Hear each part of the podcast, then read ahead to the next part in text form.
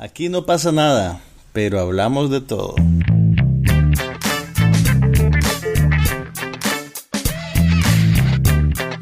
Un podcast sobre cine, TV, tecnología y todo lo demás.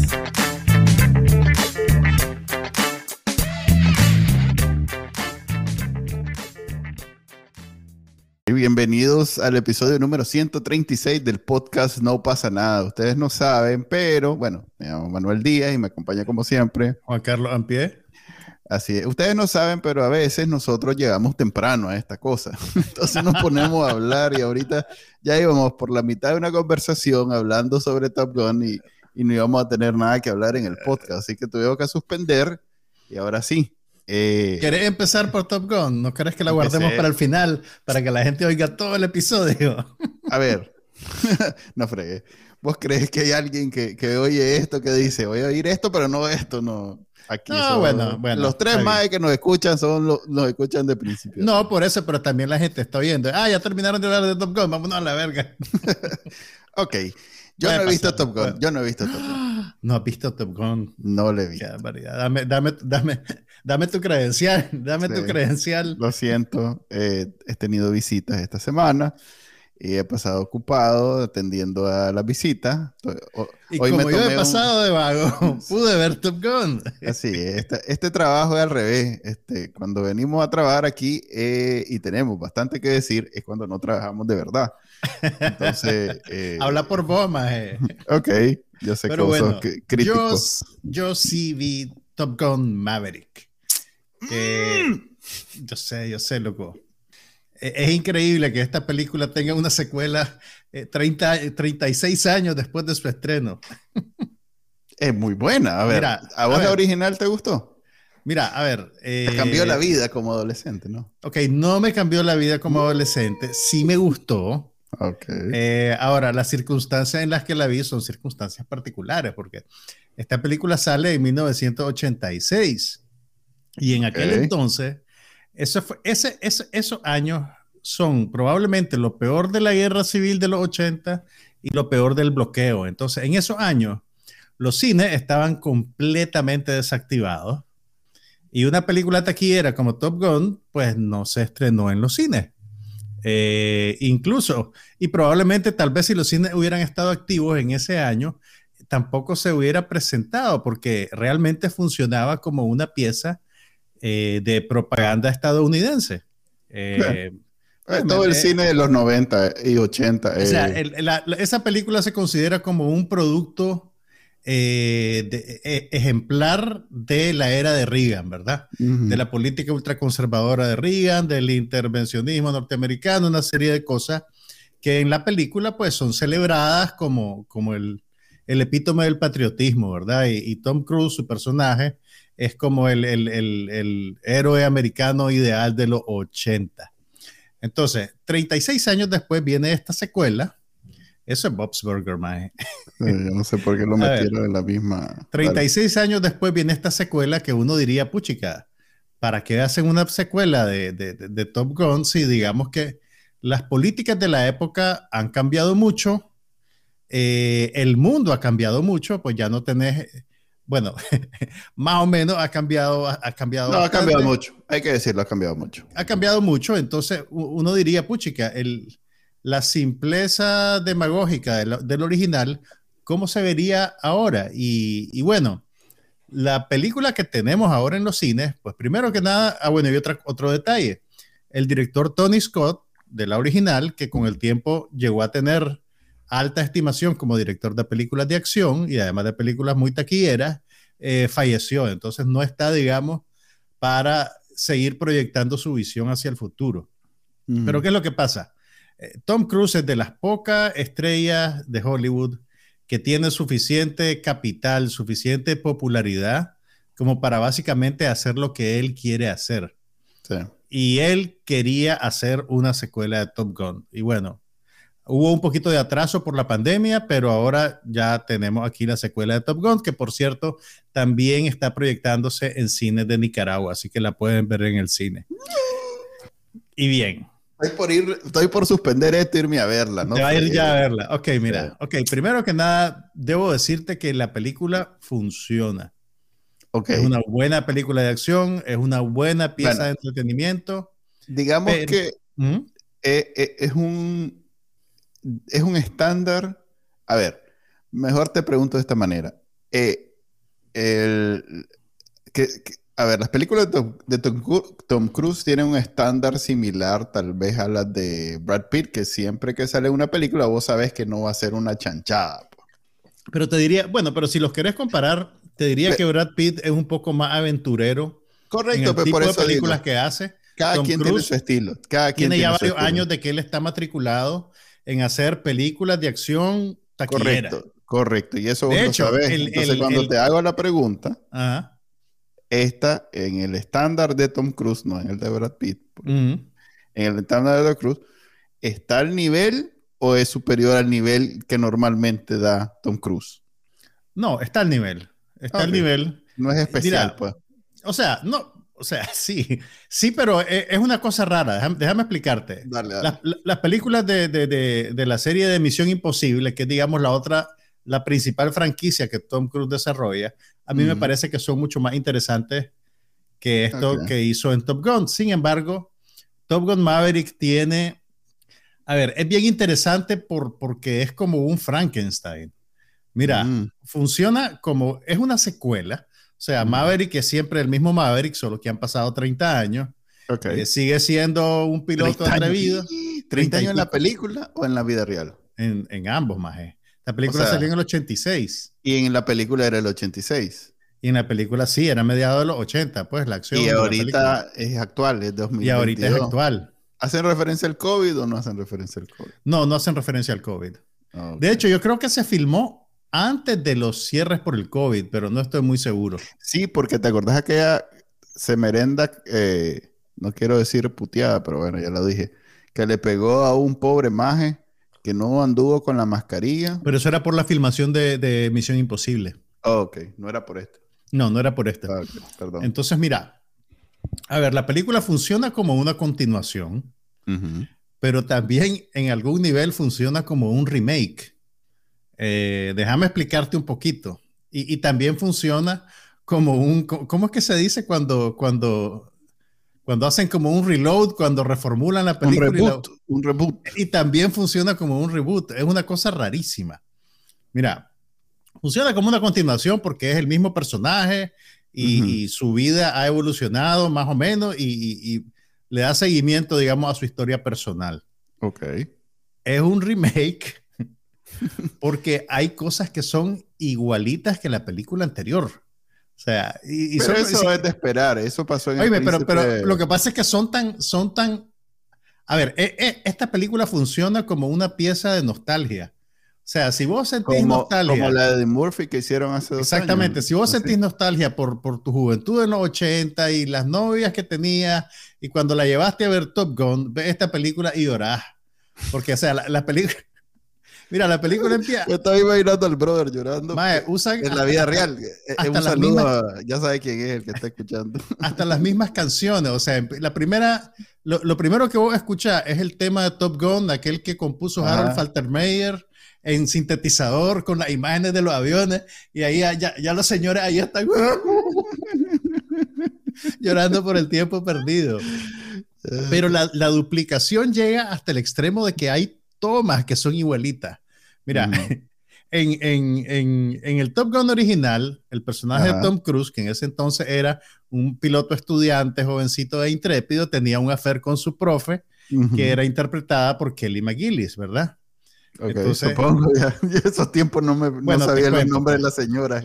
Entonces, como, como Kelly McGillis ahora ya es una señora de 64 años y no es Tom Cruise, entonces ella tiene el cuerpo de una señora de 64 años.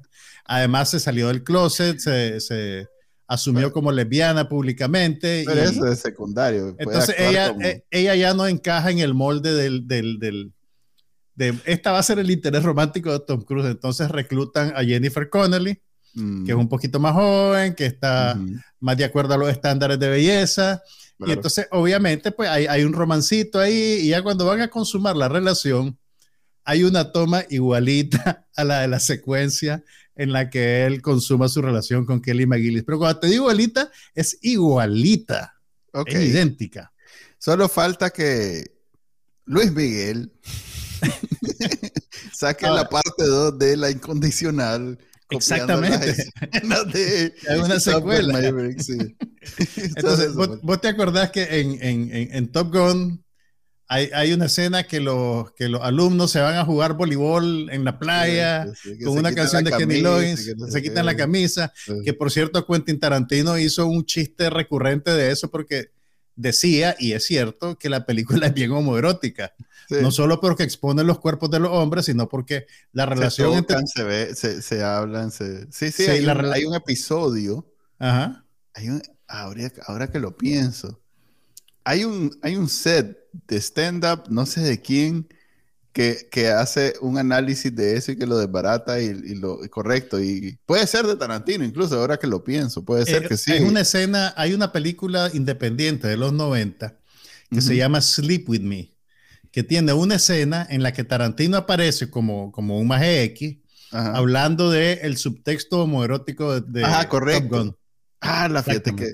Ok, dale, seguí. Voy a ver si la encuentro. Ok, pero mi punto es que en este Top Gun, como a la, después de una hora de metraje, que es más o menos el mismo tiempo de la otra película, hay una escena que los muchachos están jugando fútbol americano en la playa sin camisa.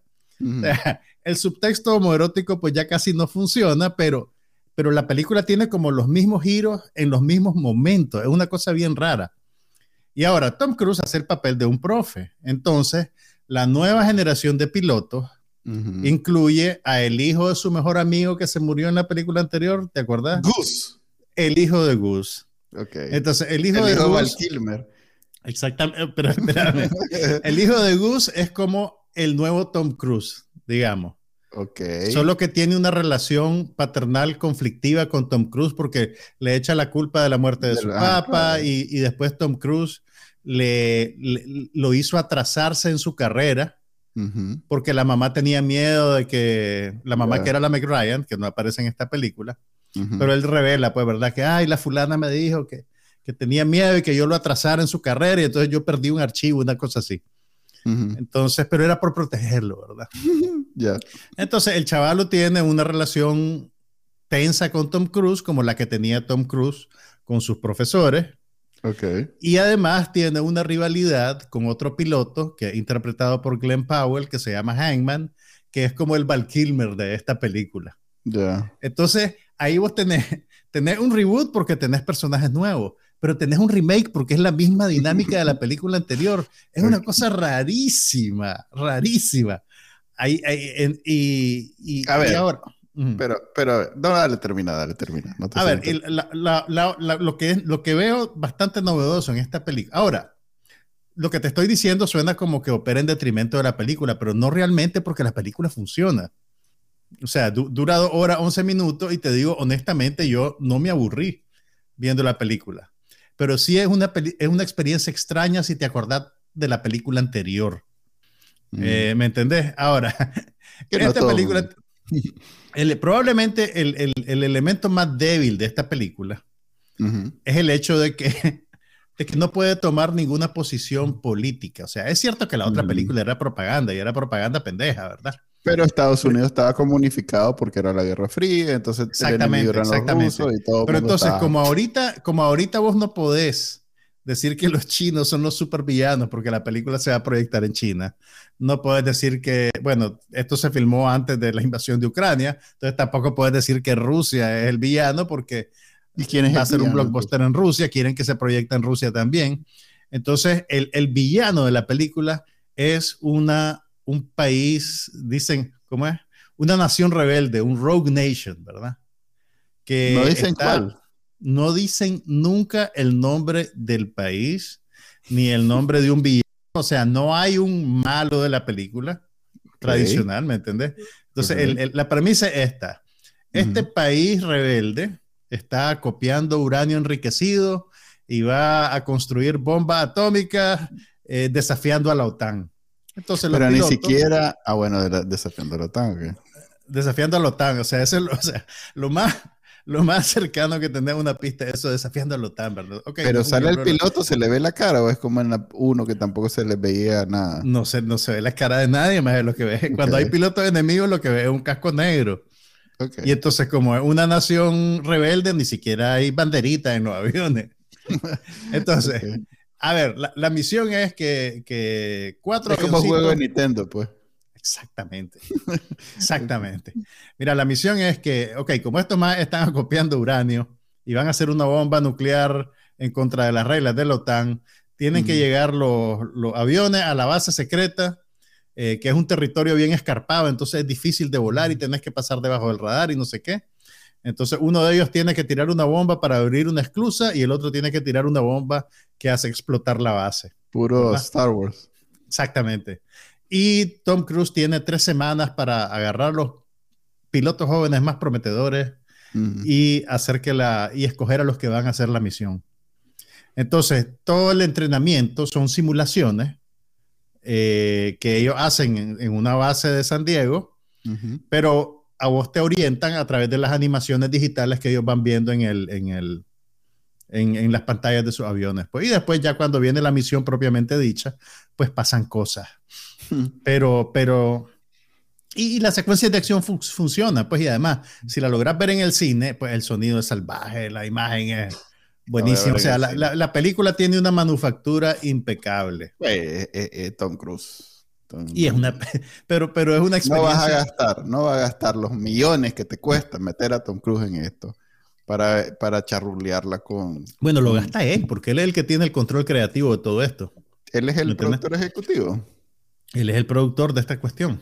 ¿En serio? Sí, entonces, eh, mira, el director es un maje que se llama Joseph Kosinski, que ya trabajó con Tom Cruise, hicieron una película de ciencia ficción que se llama Oblivion. Ah, Oblivion. Que se estrenó en el 2013. Yo no me acuerdo mucho de ella, pero, pero cuando la vi me gustó, pues. Pero esta película está, o sea, funciona como nostalgia, funciona como película de acción y, esos niveles que tiene eh, hacen que sea una experiencia interesante verla. Tal vez no por la película misma, sino por todas esas cosas que te digo, pues de, de, cómo, cómo es como un eco del pasado, es una cosa rara. A vos te contrata Paramount, ¿verdad? Sí, es Paramount. A vos te contrata Paramount para hacer una parte 2 de una de sus franquicias, una de sus propiedades intelectuales más exitosas, más legendarias y con más seguidores eh, todavía vigente y vos haces a huevo algo parecido a esto, pero no te vas a meter a... Lo mm. vamos a llevar a pasear por otro mundo y vamos a exponerlo a una nueva... no, no, te, entiendo. O sea, no, o sea, o sea lo, que, lo, que, te digo no lo digo criticando negativamente la película, te lo digo describiéndola. Pues lo que quiero decir yo es que no podía ser diferente. Es más. No podía ser de otra manera, sí. En, ese set de reglas, eh, eh, es como yo calificaría yo la película. Si con este, estas premisas, estos requerimientos, aún así es buena, o sea, dentro de, estos, de estas condiciones, resulta que es un buen producto, entonces estamos hablando de, un, de una, pues, de un proyecto exitoso. Vamos a ver cómo le dan tari, tari, Mira, taquilla. taquilla, perdón. Iba a ser tarima. Mira. Vamos a ver cómo le dan taquilla. Pues. Basado en una observación absolutamente no científica. Que fue lo que la gente que tenía alrededor tuyo. Exactamente, de la gente que yo tenía alrededor mío. Fui una tanda temprana eh, por aquello del COVID. El, el, cine no estaba lleno, pero bueno, eran las 4 de la tarde de un día de semana pero había un público bastante variado. Habían señores, habían señores que fueron con la novia a ver la original, había gente joven, había mm. muchachos, había muchachas. Yo creo que la película va, va, a poder cruzar todos los cuadrantes, digamos, de audiencia. Mm. Eh, y además, es el, yo creo que la percepción del público en general es que este es el tipo de películas que te molestas en ir al cine a verla por el, por el efecto del espectáculo porque visual. es Tom Cruise, porque... Porque es Tom Cruise, por el efecto, por los efectos, por el sonido, por el tamaño de la pantalla, los aviones. Hay algo en esos aviones que te, que te hace sentir pues que los tenés que ver en grande. ¿Me entiendes? Incluso tal vez más que las películas de superhéroes. Sí, porque en las películas de superhéroes todos los aviones son de mentira. Aquí todos los aviones Exactamente. son de verdad. Que, que esa es una cosa. O sea, la película es bien, es bien concreto todo. O sea, realmente. Y, y, pues vos sabes que ahora se ha, se ha puesto de moda burlarse de, de algunas películas de Marvel donde lo que estás viendo es obviamente algo que hicieron frente a una pantalla verde, pues. El Pero trailer de, de She-Hulk, vieras cómo lo destazaron. No, yo sé lo de barato. Pero esta, o sea, esta película es anticuada en el mejor sentido de la palabra, porque todo es físicamente real. O, bueno. o- o lo que no es real es- está bien disimulado, digamos. Entonces, eh, yo creo que va a ser un montón de plata. Ahora, ya si te pones a, a desmenuzarla, pues eh, es un poquito pues la idealización de- de- del complejo militar y todas estas cosas.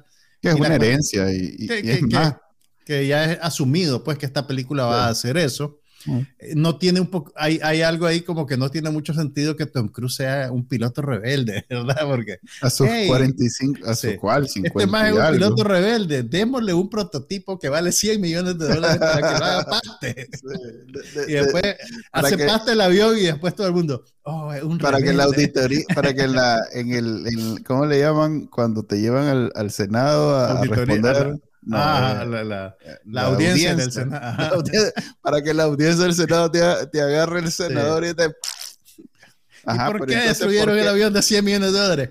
Porque era Maverick. Es que él es bueno, no ha visto la 1. Él es- no ha visto Tom Cruise. Ahora bien, y también, Ajá. pues, o sea, cualquier consideración estratégica militar se sale fuera de la ventana porque Maverick tiene que ser Maverick, ¿me entendés? Y, Mm.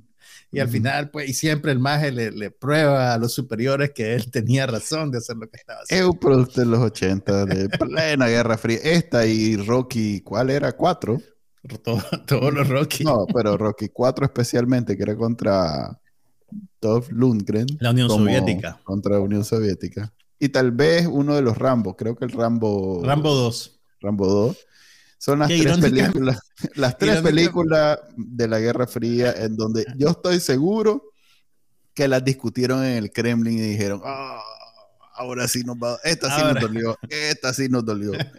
Porque yo me acuerdo en Nicaragua, todo el mundo en plena guerra y que el, el imperio invasor y que no sé qué, pero todo el mundo, Todo el mundo la veía y que de verga, Rambo. "Eh, Rambo, yo soy Rambo, todos verga los chalitos en la rusos. calle, Rambo, Rambo, y los más en el servicio, yo soy Rambo, yo soy Rambo. y- Que es lo que es la otra cosa que te iba a decir, eh, Top Gun, así Ajá. con todo, la original, con todo y lo gringa patriotera que era, fue un éxito en Nicaragua, Así no en el mundo. porque todo el mundo se la pasó, o sea, Sí. en aquel entonces esa película circuló en, en videocassette, circuló en, en Ah. VHS, y en esa época todavía no había en videoclubes, entonces lo que había era gente que se la pasaba de mano en mano Eh, que, que te la prestaban, que la ibas a ver a la casa de un amigo, que no sé qué. Y la mayor parte de gente que tenía videograbadoras era burguesía sandinista. Ah, claro, y encantado, como y ahora encantado se tiraba como su ahora todo- todos los compañeros en Twitter volando en inglés más, en Twitter Sí. volando, volando, venga, Entonces, eh, eh, revolucionaria. ¿eh? Esa es una, una, un asterisco cultural de los 80 que muy poca gente lo, lo- lo conversa, pues, y realmente no hay, por lo menos ahora está justificado con el estreno de esta película, que a diferencia de la primera, sí la pueden ver en los cines en Nicaragua. Curiosamente, cuando estamos en la segunda etapa de la revolución sandinista y el imperialismo yanqui es el archienemigo así de los es. pueblos. Ahí va a ver al- a, los hijos del MAE diciendo Esos "Top van al estreno, Tuani". Bellísima, bellísima. Ok. iré Creo que la vas a ir a ver, ¿verdad? No, sí, la voy a ir a ver, a ir a ver. Estoy por, por cerrar rápido aquí para irme a verla. Ahora te, te digo, eh, eh, Tom Cruise es una cosa, o sea, eh, ese maje no se ha hecho cirugía plástica, pero debe estarse inyectando nanobots o algo. Yo no sé qué hace, porque el maje está igual, está igual- O sea, hay- ves- a veces le ves cositas, pues, pero, pero en, en general, ese maje está, igualito que hace treinta y pico de años. Ya. O sea, es una, es una cosa rarísima, pues no, no, no, no sé. No te sabría decir, yo y él tenemos ese secreto de no vernos de muy Ah, de no envejecer. De no envejecer. Somos especiales. en La vida sentido. saludable, no fumar, no beber.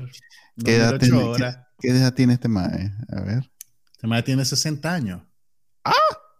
Sí, tiene 60 años. 62, el 62. ¿Estás cumpliendo? Sí. Este año cumple 62, Sí, el 3 de julio. Oh, un saludo para los cumpleañeritos del canal Sí, 10. 60, el 3 de julio va a ser. El 60, perdón. Sí, Eh, a ver, el 3 de julio cumple 60 porque es del 62 y estamos en 2022. Sí, Ahí haciendo unas 60. matemáticas balazo en mi mente. Creo Sí, que man. son 60 años. Ya, ya, ya está, señor. No, Fre. Así es. ¿Qué he hecho con mi vida? Ahora, debo decirte que antes de. A ver, antes de. antes Me de que siento la como cuando película, la- las madres ven a, a Jennifer López y ¿has visto esos memes? Que, ¿no? que ponen la foto de Jennifer López a sus 40 y algo de años y dice que así, algo así como soy... no- Creo no- que tiene 49 años Jennifer López, ¿sabes? Para Este que. madre tiene 60 y yo... Madre tiene 60. No, fregué. ¿Qué he hecho con mi vida? Pero usted decía que además de Top Gun, Ajá. me tocó soplarme todos los trailers de las películas del verano. Entonces ahora ya vi. Thor es lo único que me interesa a mí. ¿Qué cosa? Thor es la única que me interesa. Fíjate que vi el trailer de Thor y honestamente te digo, no tengo ni idea de qué se trata la película. es Ese- probable, o sea, que... eh, eh, eh, en independientemente de la calidad de la película, que la anterior me gustó, Es un mal trailer. Porque no te dice de qué trata la película del Pero es que todo. no debería. A Son ver, como estampas disconexas, es una cosa sí, rarísima. sí, pero es que es intencional. Porque Sí, como no, claro que es intencional, pero- El universo Marvel ahorita se está como reorganizando. Esta la, es una- están- la están reeditando. Esta no, no, no, más bien, esta no es ningún avance. Es como, Ujú. no debería ser, ni- es como el final, de digamos, ese ciclo de Thor. Ajá, es como ponerte al día con Thor, que es el único de los originales que todavía está, Ok. y, y ver pues cómo, cómo le va. Y, Y, y, y, y- y y el- comedia además. Y el, y el trailer de Avatar tiene también el mismo efecto. O sea, ves imágenes, ves a los gatitos azules, ves esas Ah, cosas. no, compares, no, Fred. no, no, no, lo que te quiero decir es que no hay, no tenés ningún sentido de qué va la película. Parecen más teasers que trailers, ok. porque no te adelantan nada de trama, no, nada, o sea, solo... Y te digo, los gatitos azules yo los vi igualitos que hace 20 años, pues, pero bueno, vamos a esperar a ver la película. Ok, eh, en efecto, dice un aquí que tenía VHS y no era sandinista. Yo sé, hombre, no estamos en, pues, no no hay que generalizar, pues estamos exagerando un poquito por hipérbole, pero, pero sí había gente que tenía VHS que no era sandinista, pero el punto es que la burguesía sandinista disfrutaba de la propaganda norteamericana. Sí, se murió Ray Liotta Hoy. ayer, Ayer. Estaba en República Dominicana filmando una película y aparentemente murió mientras dormía. Entonces, Ah. realmente una gran pérdida porque todavía última tenía... Que lo vi fue la, el, el, la precuela de Los. Sopranos. Sí, Ajá. y le hizo huevo, le hizo huevo. Era que lo había actor. visto, lo había visto antes en una película así, donde el más lo vivían con- contratando para, pa- por ser e- ese, por haber hecho casino, que por cierto sigue siendo una. Goodfellas. Goodfellas. Oh, sí, perdón. No está- él no sale en con- Casino, sale en Goodfellas. Sí, perdón. Perdón, perdón, perdón, perdón. Y que sigue siendo una de mis películas favoritas de, de mafiosos, más que El Padrino incluso. Eh, Vaya. Pero sí, sí. te- te- es, es que es una, para mí, es, es otra cosa, pues. es otra cosa totalmente y es, y es para mí un- la, la mejor tal vez, aunque Casino me gusta mucho también, pero, pero bueno. Y desde, Mira, si desde te gusta- Goodfellas no había visto, no lo había visto actuar también como en The Many Mira, ah, lo que pasa es que ya las películas que empezó a hacer después de Goodfellas tal vez no tenían el nivel. Realmente yo creo que él no volvió a trabajar con un director del calibre de Scorsese. Eh, pero siempre lo, lo que dicen muchos cronistas es que, aunque vos vieras una película floja con Ray Liotta, usualmente él era lo mejor de la película. Y el hecho de que Ray Liotta estuviera ahí significaba que la película valía la pena eh, verla. Y yo te diría que si querés ser completista de Ray Liotta, deberías de buscar eh, una de sus primeras películas. La primera película, no es la primera, pero es la primera en la que tuvo un papel importante, que es una película de Jonathan Demme que se llama Something Wild, con Melanie Griffith y Jeff Daniels. Esa película, a ver, Goodfellas es del 90. Eh, Something Wild puede ser como del 89. Salió una, en una serie de Casablanca. Sí, esa es una serie que no, que no, Ah, no pasó más de la primera temporada. Ahí está Goodfellas en el 90. Goodfellas en el 90, bueno, Field of Dreams también es eh, referente de él. Y Something Wild en el 86, mira. O sea que es antes. Eh, antes, por eso te decía que es la primera película donde tuvo un, un, un, papel importante. Y es una película de Jonathan Demme que es Jonathan Demme es el mismo director de El Silencio de los Inocentes. Eh, pero Something Wild es estilísticamente muy diferente. Empieza Parece como una comedia com- romántica. empieza como comedia romántica, pero la película es como que estuviera partida en dos.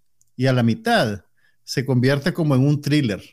Eh, Ya. Ah, y, y Ray Liotta es como el catalizador que le cambia el registro a la película. Y es una película interesantísima. Eh, Ok. funciona Eh, como John comedia, func- funciona como drama. Eh, si te fijas, tiene un montón de figuras del, del- bueno, no un montón, pero tiene figuras importantes del cine independiente. Tenés a John Sayles, por ejemplo, Sí. haciendo el papel de un policía. John, John Sayles, Waters. un- tenés a, a John Waters también. Y ellos dos son directores muy importantes del cine independiente norteamericano, que en los 80 ellos tenían un perfil mucho más alto pues que ahora y estaban muy productivos. Entonces, busca Something Wild si querés hacerle un homenaje a, a Ray Liotta, pues que O lamentablemente... vuelvo a ver Goodfellas. Ay, Pero puedes ver una película que no has visto, puedes hacer dos Prefiero cosas. ver Goodfellas. Ay, Dios mío. no sé, bueno. ¿Y vos qué viste? Pues contame, dame, hablame de una película. No, película no vi. Pero bueno, podría considerarse. eh, ¿cómo, cómo llamamos? No es una serie. ¿Qué A ver. cosa? Jude Apatow, el director de comedia, El documental de George Carlin, ¿viste? el documental de George Carlin. John, Ah, George qué Carlin's. American Dream se llama. Qué interesante. A ver, contame. A ver, George, George Carlin es para mí eh, el, el, pa- el abuelo de todo lo que yo consumo. O sea, si, si yo, George Carlin no hubiera existido, todo lo que yo consumo de primera mano probablemente no hubiera existido tampoco. Pues todo, Bill Maher. Eh, Crack. como- no, no, no sé. Ok, no, eh, John Stewart, eh, toda esta, toda este esta generación, es más, lo que haces vos en, en- en esta semana probablemente no hubiera existido. Eh, ¿Querés o sea, decir- en el primer... ¿Querés decir comedia- política. El Comedia con política. pues sí, sí, sí, te Sí. entiendo. Claro. Vos sabés que el primer eh, invitado de SNL fue George Carlin. Ah, qué interesante. O sea, No, el no, no primer sabía. episodio, el invitado. Él era el invitado. Mira, este George, Car- pues George Carlin, yo con el tiempo entendí quién era y qué hacía. Yo lo conocí la primera vez cuando el cable llegó a Nicaragua, eh, a principios de los, a finales de los 80, a principios de los 90, en, creo que era en HBO. En HBO tenía los especiales. Tenía, eh, bueno, eh, en aquel entonces también era, era cable, entonces no era que a cualquier no era streaming, pues, o sea, no Sí, a lo cualquier hora ver. podía ver cualquier cosa de una librería que tenían. Sí.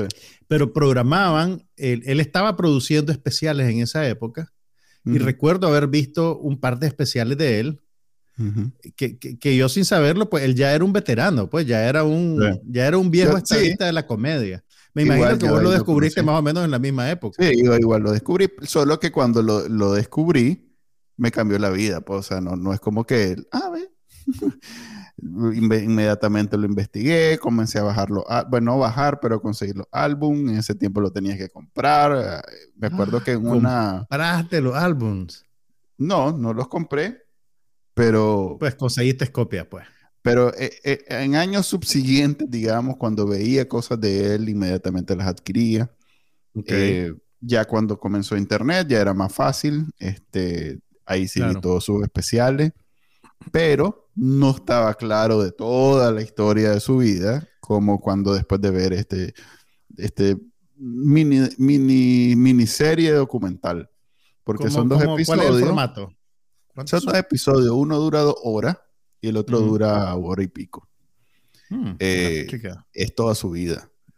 Entonces, este, para alguien que le gusta George Carlin, que hay una generación, hay varias generaciones, hay como tres generaciones que, que le gusta, es interesantísimo. Eh, de, de hecho te das cuenta, es, es como raro, porque a ver, si vos conociste a George Carlin a partir de los 90, tenés una idea bastante intelectual de él.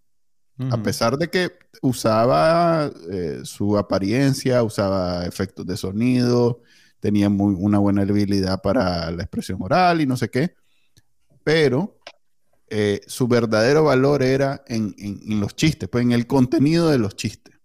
Eh, por ejemplo, si vos me, me, preguntas a mí qué pienso de la religión, te remito a, un, a uno de los sets de George Carlin, pues. así de, de, de bien logrados eran los últimos especiales. Pero eh, previo a eso tuvo dos etapas, no una, dos, en donde no era tan intelectual. era más comedia tradicional. Mm, digamos que no, no, elevaba eh, sus chistes a un ámbito geopolítico o político incluso. No se metía mucho en crítica social, pues, como, como, eso después sí se metía en crítica social, pero no, no cuestionaba eh, el espíritu de, la nación Estados Unidos, pues no, eh, que, es el principal crítico importante por mucho tiempo. Hoy en día hay un montón. Por ejemplo, Bill Maher vive siendo eh, antagónico con todo de ambos lados, pues izquierda y derecha. Pero en esos tiempos, en los 90, incluso reciente de, de la es más, ahí lo, hablan.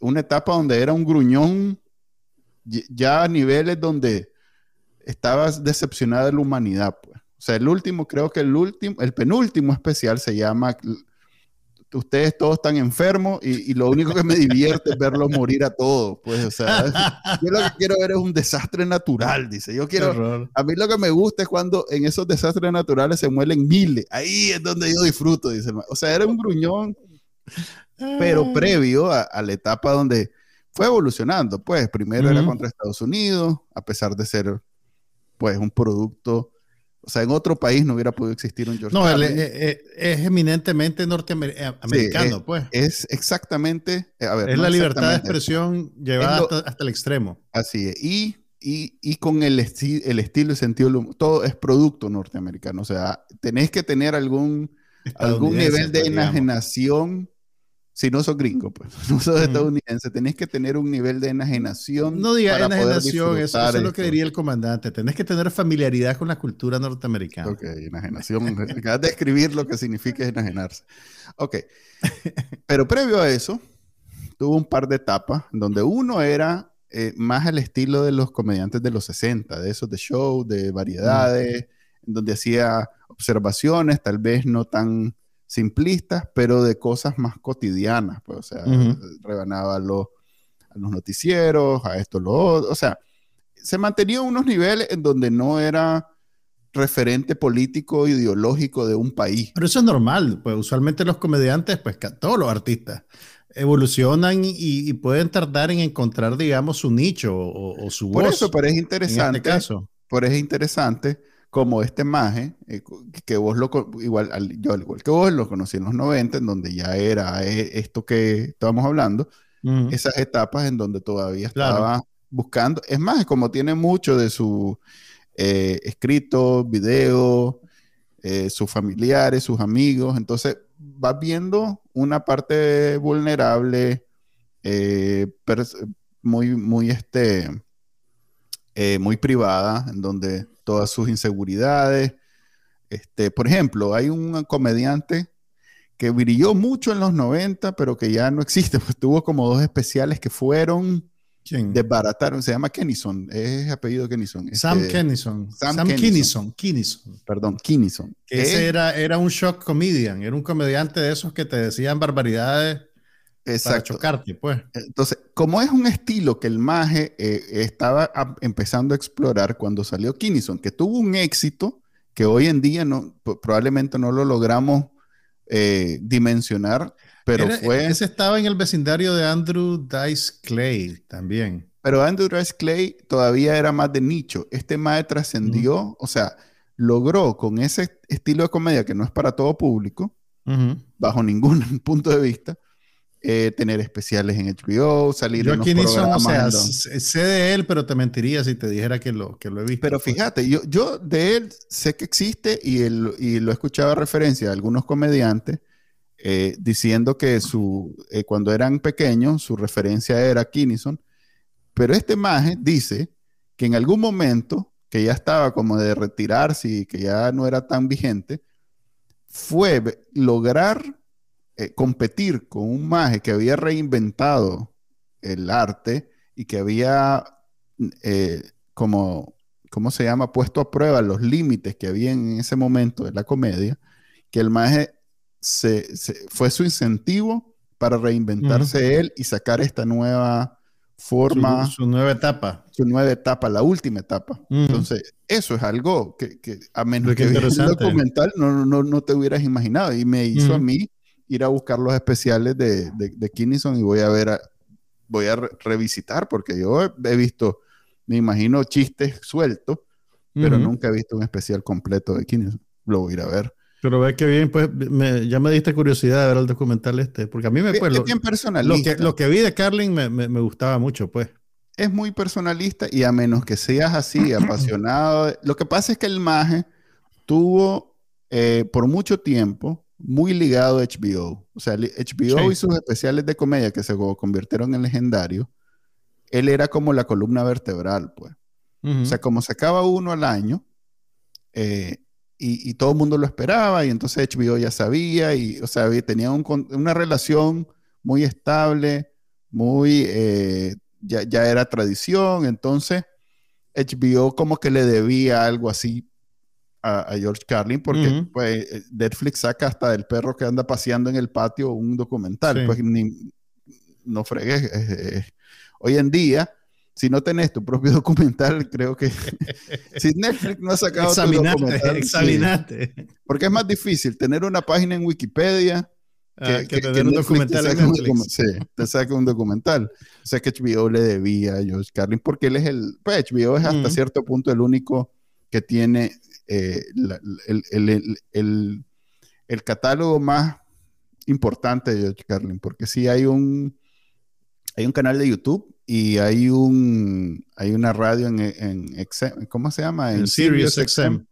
Que son de George Carlin. Ok, Pero- o sea que si, si yo me voy ahorita a HBO Max, voy a encontrar los especiales Sí, que Carlin hizo para HBO en los 90, finales de los Exactamente. 80, todo eso. Ok. exactamente. Es más, te recomiendo eh, el de Llamen en New York, que es el primero así como bien, ya, es- ya hablando de, de- de estos temas más elevados.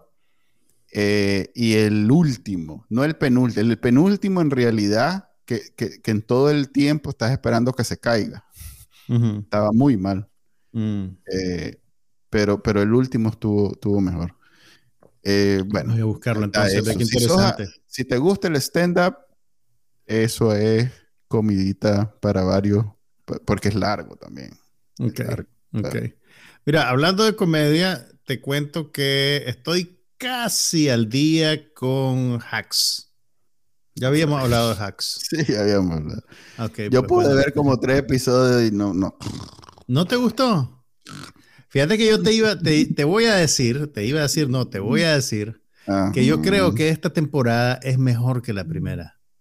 Ah. Eh, yo creo que, Cambiaron mira, a la actriz secundaria. no, no, son los mismos es la actores. misma. Mm, Los mismos actores. Pero mira, yo creo que esta segunda temporada funciona bien, construye sobre lo que hicieron en la primera y le da un poquito más de cancha a todos los personajes secundarios. Entonces Mm. ya no es solo el show de la señora, de Jean Smart, con la muchacha, sino que interactúan más con, con- con todo el, el universo de gente que las rodea. Y, y- y ha encontrado matices interesantes, pues, explorando la relación de ella. Y, y también siempre es bien interesante lo que podés descubrir sobre el mundo de la comedia profesional a través de, a través del, del- del- de, de la trama, pues, digamos, pues, el- la dinámica, pues, de una comediante veterana que ya va de salida, digamos, eh, que además es mujer, es una mujer madura, eh, cómo está luchando con, agarrándose lo- con los dientes de su celebridad, digamos. Ujú. Es, es- es bien interesante. A mí, a mí me, me está gustando bastante. Fíjate que hay una subtrama de The, The Marvelous Miss Maisel Ujú, que toca ese tema ujú. y lo hace mucho mejor que todas las series hacks. O sea, no, no, a mí no me... Pero ¿hasta hasta dónde llegaste en la segunda temporada? No, si solo vi tres capítulos de la primera. Eh, cuando se, se le quedó el carro en el no desierto, completa, ni siquiera viste entera la primera. No, te lo puedo Me creer. aburrió con- un montón. No. Sí, sí. Mm. Ah, pues bueno. es que ya. fueron tres episodios con lo mismo. Exactamente lo mismo. Ya. En donde se pasan peleando y, ajá, ok. Ok, esta, esta temporada, o sea, a mí me gustó la primera, pero te digo que esta es mejor que la primera. Mm, ok. Pero creo. bueno. Yo vi una película que solo voy a mencionar que la vi y ya está. Se llama The Takedown en inglés, pero en realidad se debería llamar de otra forma porque es francesa. Es de Netflix, creo. Y Hmm. no pongo nada de ella porque Netflix después no- nos, nos penaliza. A ver, pues voy a poner. Yo creo que Warner te va a penalizar por lo que hiciste de Top Gun, pero vos dale. No es Paramount ahí. Ah, perdón, Ok. Paramount. Son tranquilos, pero. Ok, mira, es esto. Es con el Ese de. es Omar Sy. Sí, Omar es Omar Sy. Es con. Es, es el tipo de película que hacía Luc Besson antes. Ay, ay, sí, el mismo director. Ese director es- era, el, era el segundo director de Luc Besson, Louis Leterrier. Estoy seguro. Porque es el tipo de película que hacía Luc Besson y que ya tengo rato de no ver de él. Este, este es compañerito de él, claro que sí. Seguro. Sí, de- de- lo pude ver en todo en toda la. Es un original de Netflix ese. Es un original de Netflix. Yo creo que Francia se está descansando mucho en Netflix porque. Y no es una buena idea. No, qué? estuvo bien. A ver, mira. Es la típica. La serie de Lupin no, no estaba mal. Ahí es donde no coincidimos.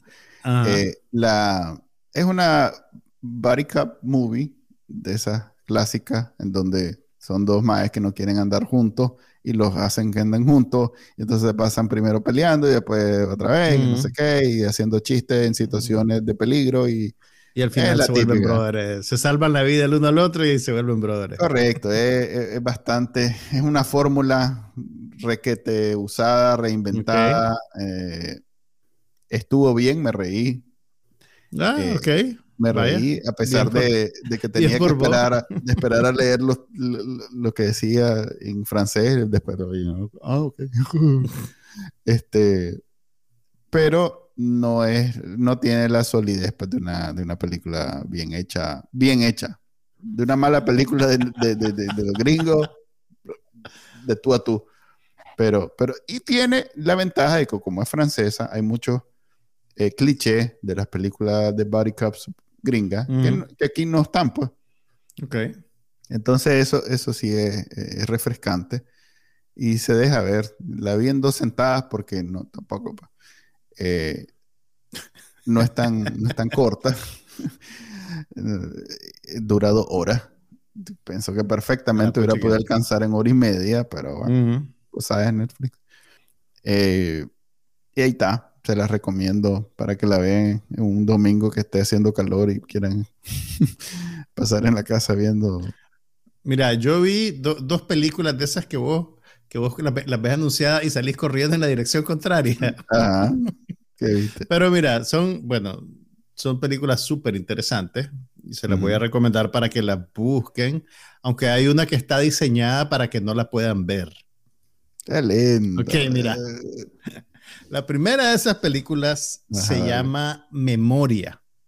Ahora, teneme Así en español. Así en español. Swinton. paciencia, mira. Hay un director de cine tailandés que es de los favoritos de la crítica internacional, que se llama Apichatapong Werasetakul. Así se llama el hombre, no te rías. Espérate, lo voy a buscar a ver cómo se escribe. Ese es su nombre, ahí está, Ahí mira. está, Apichatapong. Hueras- Apichatapong Werasetakul. Es cierto. Sí. Huerasetacul. Ok, este director ya ganó la Palma de Oro en Cannes con una película que se llama Olken Bume, el tío Bume que puede recordar sus vidas anteriores. Y ahorita eh, produjo esta película con Tilda Swinton que se desarrolla en Colombia. Eh, la película es sobre una mujer que viaja a Colombia para acompañar a su hermana que está sufriendo una crisis médica y ella empieza a escuchar un ruido particular que la despierta, que no la deja dormir.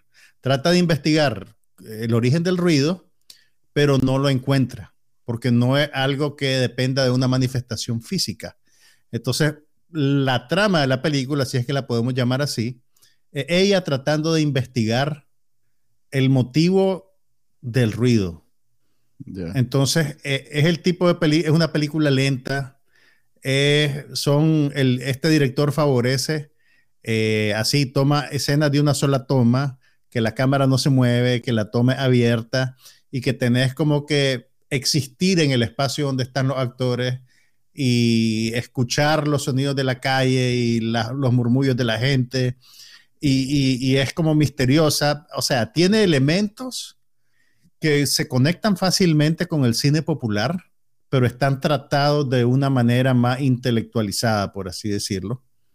Eh, entonces, eh, eh, es una película bien retadora, digamos, pero es súper interesante. Y lo, lo, particular de esta película es que cuando anunciaron que, la, que cuando ya se acercaba su estreno, dijeron que la película no iba a distribuirse de la manera tradicional. La adquirió una distribuidora que se llama Neon, que tiene mucha, se, se, ha vuelto muy popular y tiene mucho poder en el circuito del cine artístico, digamos.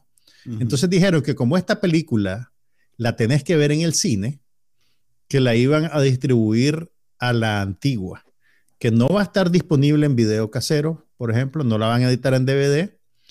Eh, y como querían promover que la gente fuera a los art houses, que se iba a presentar al estilo roadshow, que es un estilo anticuado de distribución, mediante el cual una película solo se presenta en un cine al mismo tiempo por un periodo limitado. Entonces la película tiene como un año de estar circulando de cine en cine. ¿Y vos la fuiste a ver en tu art show? Yo fui a mi, art en, mi, art theater local. la programaron durante una semana y fui a mm. ver una, una de las... Y ahí no una, de, una las, las probabilidades que alguien que esté escuchando las pueda ver son ahora voy ahora ahora voy al voy al twist. El twist es que eso, o sea, todo ese plan tan lindo, realmente no funciona, porque ya he visto en, lugares que no debería de ver, que hay copias. Te fuiste al, callejón de la muerte de Internet.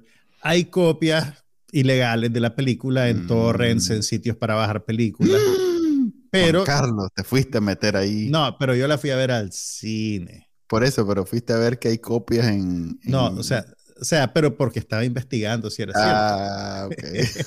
Así le vamos a poner. Entonces, te puedo decir que la película sí está disponible por otros canales, okay. Eh, pero sepan que es el tipo de película lenta, retadora, pero si logras entrar en la sintonía de la película, es una experiencia bien especial. Ahora, me pasó algo divertido viendo la película esta. ¿Te dormiste? No, no. a ver, como te imaginarás, no había mucha gente en el cine. O sea, yo, o sea, yo, yo en, mi inocencia dije, ah, la solo va a estar una semana, tengo que ir el primer día a la primera tanda. Ahí viene uno, ahí viene uno. Apurate, ponela.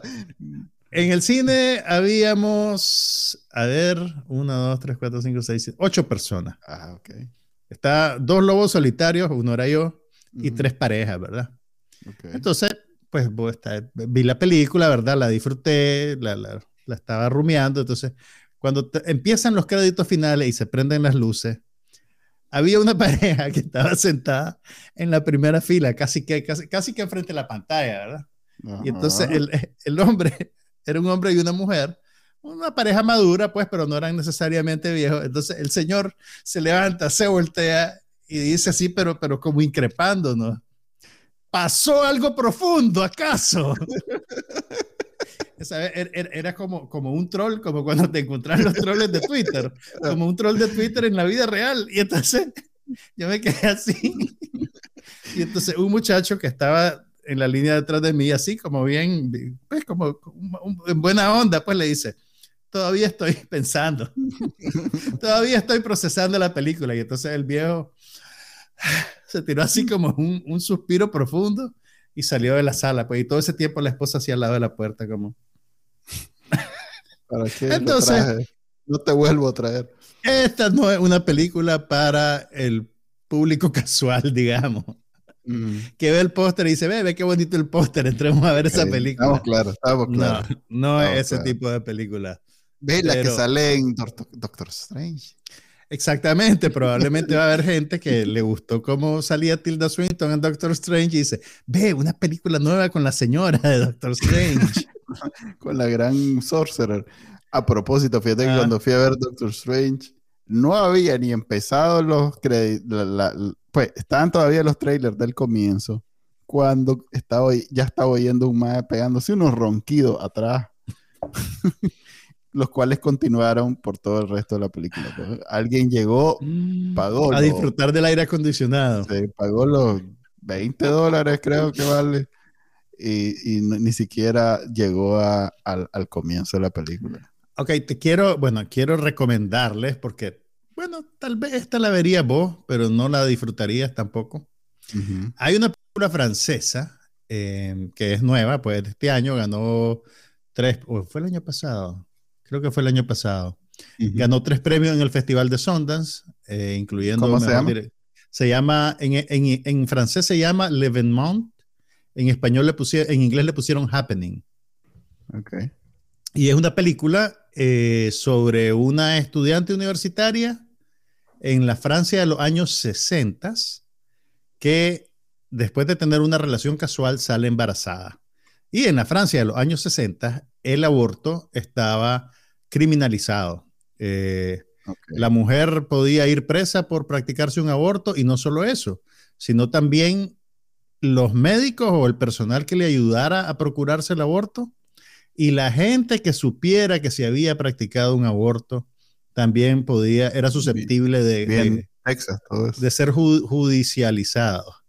Entonces, la película está contada totalmente desde el punto de vista de este personaje, que es una muchacha que viene de una familia de la clase trabajadora, que pues está haciendo un gran esfuerzo para, para aspirar a una carrera universitaria y tener un hijo en ese momento le descarrilaría completamente todos sus planes. Entonces, la película es básicamente cómo navega ella esa crisis en un contexto en el que todos los factores están en tu contra.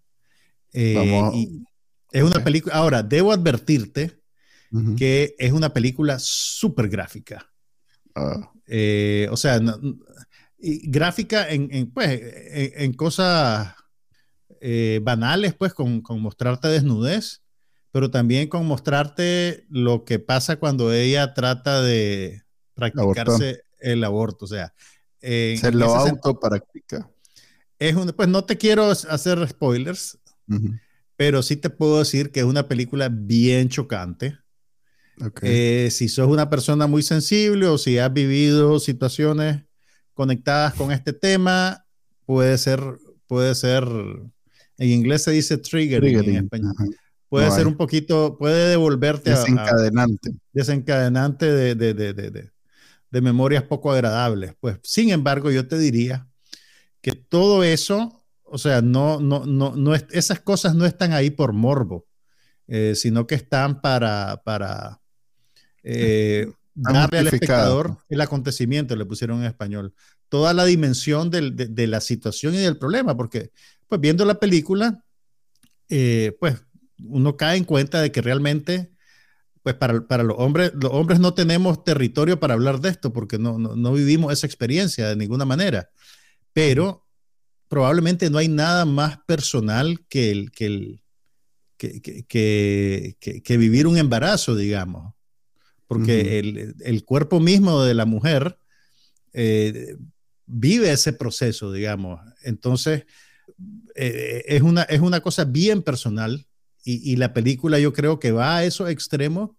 para mostrarte cuán personal es y, y- y cuánto del propio cuerpo está involucrado en, ya sea en el proceso del embarazo o en el proceso de terminar con el embarazo No. eh, de esa manera. Entonces, eh, la película, ah, po- por cierto, tengo que, tengo que aclarar que la película la dirigió una mujer eh, y está basada además en una novela autobiográfica de una escritora cuyo nombre ahorita se me escapa, pero que uno, se especializa en, escribir ficción autobiográfica y esta, esta novela está basada en su propia experiencia.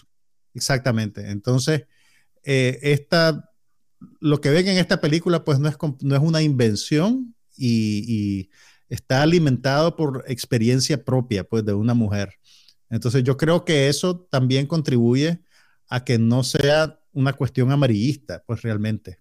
A pesar de que sí es gráfica y, y, sí es chocante, pero pues supongo que en algún nivel tiene que ser eh, gráfico y chocante. Eh, y, bueno, aparece en un momento en el que por lo menos en Estados Unidos hay una gran controversia porque en la Corte Suprema hay una mayoría de jueces conservadores que aparentemente están discutiendo el, cambiar la, la política de, de, acceso a la interrupción del embarazo y en países como Nicaragua, que en teoría, que según el discurso del comandante y la compañera, es un país progresista, sin embargo, el aborto e incluso el aborto terapéutico está penalizado. Entonces, esta película que se llama Happening en inglés, el acontecimiento, le pusieron en español. Sí. Y el subtítulo original en francés es L'Evenement está disponible, está circulando en cines y probablemente ya debe estar disponible por otras vías. Es una película muy buena. Ok, ya es la segunda película de estos temas que hablamos de ella. Sí, sí, fíjate que es una...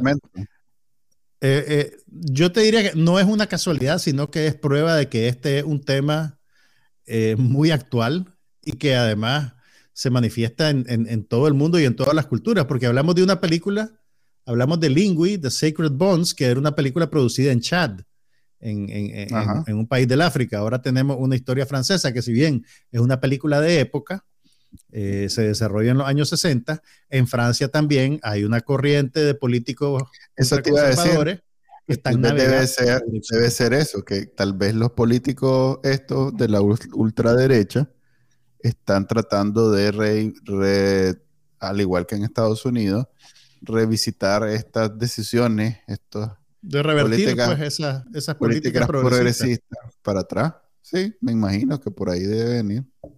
Y antes, y es profiláctico, pues, porque antes que, que voten y, lo hagan presidente a la mujer esta, ¿cómo es que se llama? La Le Marine, Marine Le Pen. Ajá. Antes que la hagan presidente, pues, mira, así éramos. No te emocioné. Y fíjate que, y, también la película, eh, formalmente es bien interesante lo que la directora hace, porque, a ver, todo está contado desde el punto de vista de la muchacha y es una pieza de época. Entonces, el, bueno, vos sabes que ahora la, el estándar de la imagen del cine es rectangular, ¿verdad? Es 16.9, el radio de la pantalla.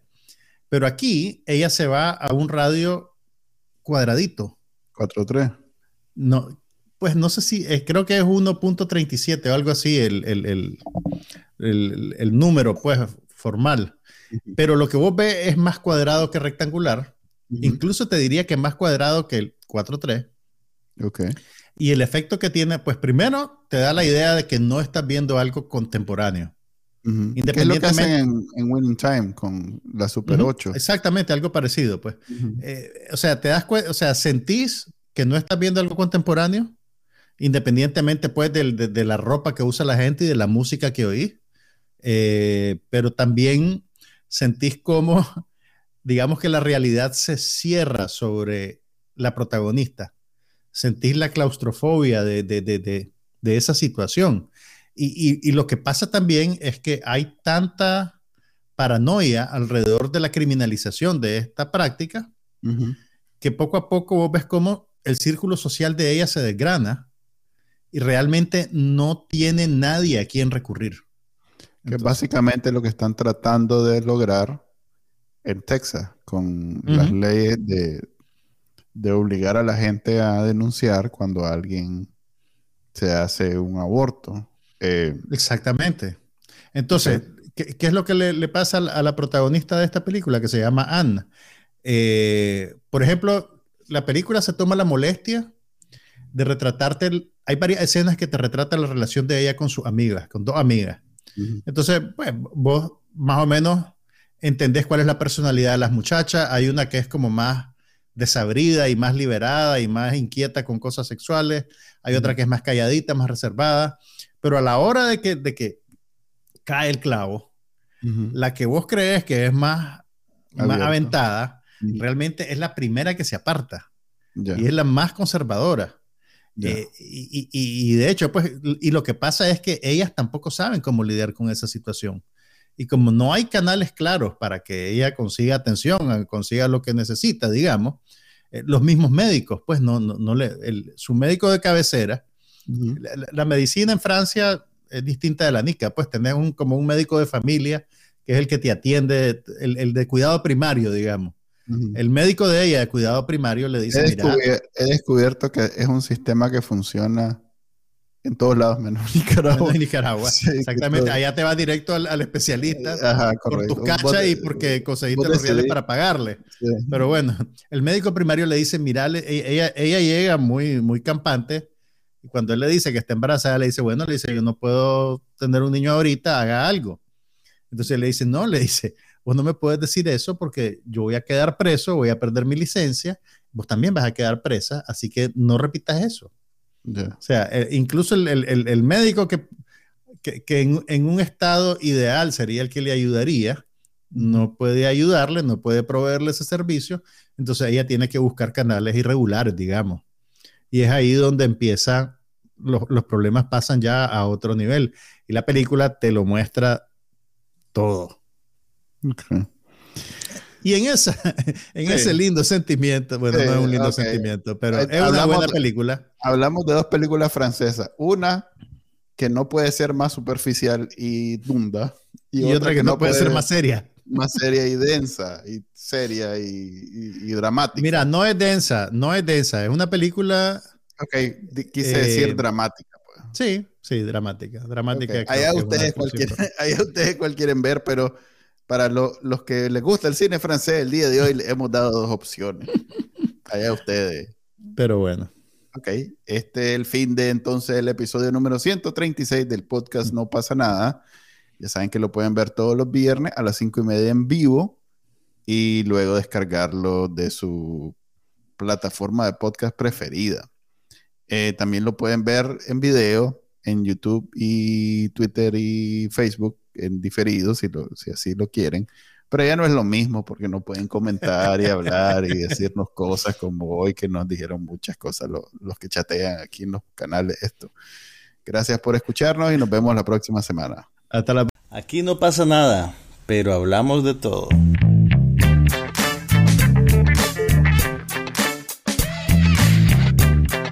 Un podcast sobre cine, TV, tecnología y todo lo demás.